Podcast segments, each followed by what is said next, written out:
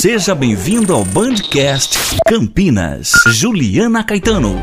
Seja bem-vindo a mais um Bandcast. Eu sou Juliana Caetano e hoje nós vamos falar sobre obesidade.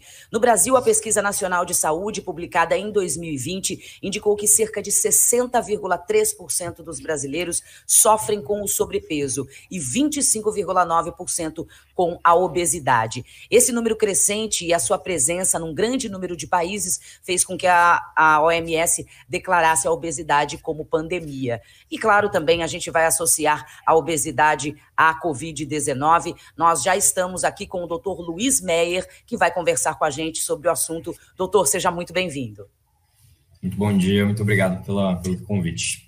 Luiz Fernando Meyer, que é lá do Instituto Cordial.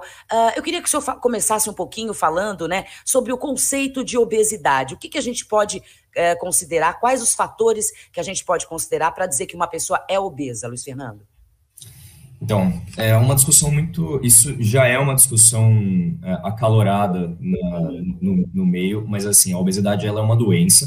Ela é uma doença que pode ser avaliada do ponto de vista de política pública pelo IMC, que é o, índice de massa corporal, mas é, são vários outros fatores que devem ser considerados para você fazer um diagnóstico preciso da pessoa de que ela está efetivamente com obesidade, porque o IMC ele é um, ele tem as limitações para você ver o quanto, quanto você tem de, de massa adiposa no, no, na composição da pessoa e outras características fisiológicas. Então, tem uma discussão é, muito complicada e complexa de fazer para as pessoas entenderem a diferença entre você ser uma pessoa gorda, que tem a, a característica de uma pessoa gorda, e você ser, estar, estar com obesidade. Porque tem toda uma discussão sobre estigma em cima da obesidade, como as pessoas elas têm que aceitar o próprio corpo e, todo, e a sociedade como um todo deve respeitar o corpo de, de cada pessoa, mas ao mesmo tempo entender que a obesidade é uma doença que deve ser tratada, ela é considerada uma doença é, uma doença crônica não transmissível, então ela tem, ela é um fator de risco para outras várias doenças, então ela tem que ser abordada como tal. Tá. Uh, o Brasil pode ser considerado um país de obesos, Luiz Fernando? Cada vez mais. A gente, isso, a gente ainda não está, o Brasil ainda não está como os Estados Unidos. Os Estados Unidos tem uma população obesa muito maior ainda do que, do que o Brasil, mas o Brasil já tem aí, como você bem mencionou, 26%, quase 26% da população adulta é considerada obesa, e esse número vem aumentando, aumentou 72% de 2006 a 2019, por dados da Vigitel, é, levantado pelo Ministério da Saúde. Então, a gente está, é, um quadro que está se agravando ano a ano, e isso tem muito a ver com é, os padrões de alimentação da população, como que a população é, é, é impactada pelos, pelas campanhas de alimentação com é, produtos alimentícios ultraprocessados, então há uma necessidade de lidar com é, a, taxação desses, desses alimentos e regulação desses, desses é, produtos alimentícios para que a população tenha realmente é, uma, um, uma, um padrão alimentar que seja baseado em produtos in natura e em quantidades adequadas de forma que a gente consiga segurar esse aumento da obesidade nos próximos anos. Tá.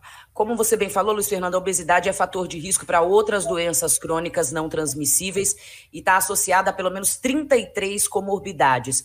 Como é que fica o contexto da pandemia da Covid-19 na questão da obesidade? Os obesos estão mais propensos, quem contrai o vírus e está acima do peso vai ter mais problemas. Fala um pouco disso. O Instituto Cordial é, vem desenvolvendo o painel brasileiro da obesidade, com, com, com o patrocínio da Novo Nordisk, que a gente vem discutindo exatamente sobre esses vários fatores envolvidos na obesidade. É, o, a obesidade ela é uma, uma, uma, doença multifatorial e que tem implicações para dezenas de doenças. Tem pesquisas que dizem 33, outras dizem até quase 200 doenças e, e uma série de tipos de câncer diferentes para os quais ela é um fator de risco.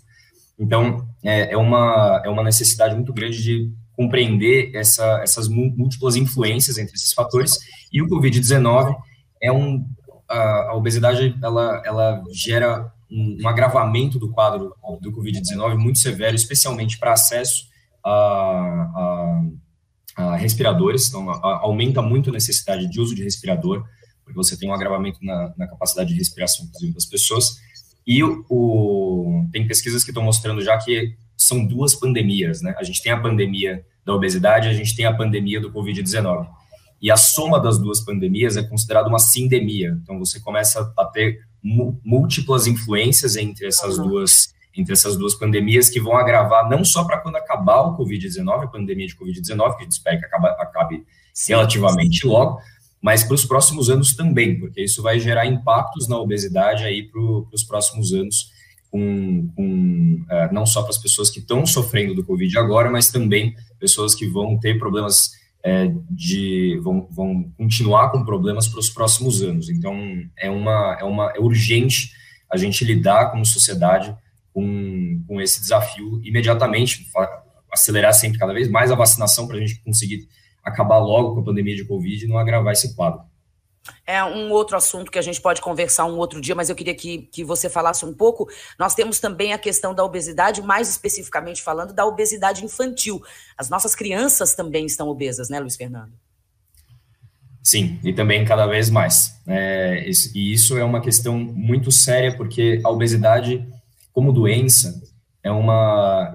Você, ainda mais quando você é criança, se você contrai a obesidade muito criança, você isso muito é muito é, uh, tem um grande potencial de transformar a sua fisiologia, por isso é considerado uma doença, uma doença crônica, porque as pessoas questionam, inclusive, por que, que a obesidade é considerada uma doença crônica não transmissível, se você pode emagrecer e daí você deixa de estar obeso, e daí as pessoas ficam confusas. A questão é que a obesidade ela, como doença, ela muda a sua fisiologia, ela, se, ela transforma o seu corpo e ela vai, é, ela tem uma grande, um grande impacto para transformar o seu corpo para o resto da sua vida.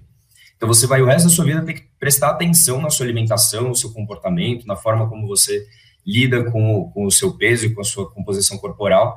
Então as crianças, se você é, se você contrai, né, se você passa a estar obeso desde desde muito cedo, isso vai ser uma coisa que vai acompanhar você para o resto da vida, e é mais difícil de você lidar para o resto da vida com isso.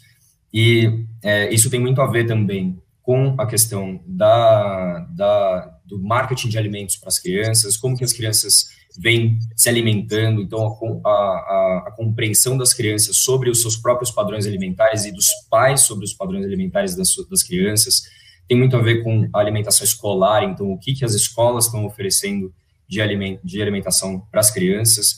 É, a gente tem políticas nacionais que lidam com alimentação que são é, bastante adequadas, mas isso ainda é um desafio de como, como manter é, as crianças nas escolas públicas e privadas bem alimentadas e alimentadas com produtos in natura, não com produtos ultraprocessados. Tá. Uh, Luiz Fernando, para a gente encerrar, uh, obesidade e Covid-19, quais as orientações que você daria para quem está obeso ou acima do peso ou tem sobrepeso?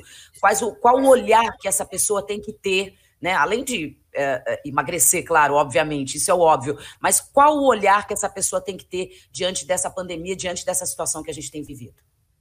Nesse momento, fique em casa, use máscara, distanciamento social é, é, um fator de risco como outros fatores de risco que a gente tem na, que a gente tem acompanhado e como e é um fator de risco muito sério. Então, realmente leve muito a sério, porque a chance de ser internado, de ter que ser entubado e o risco de morte aumenta muito.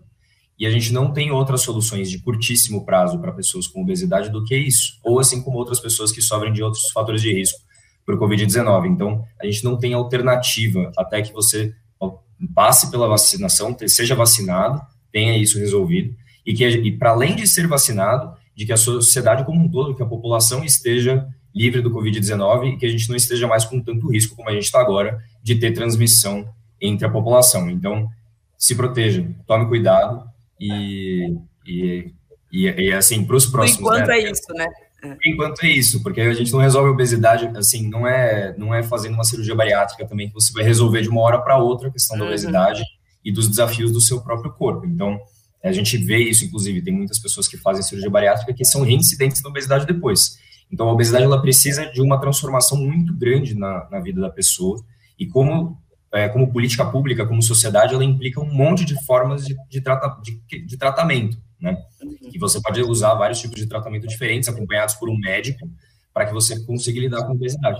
Então, no curtíssimo prazo para a Covid-19, nesse momento, a melhor recomendação que tem é isso: máscara, distanciamento social e, e cuidado, muito cuidado.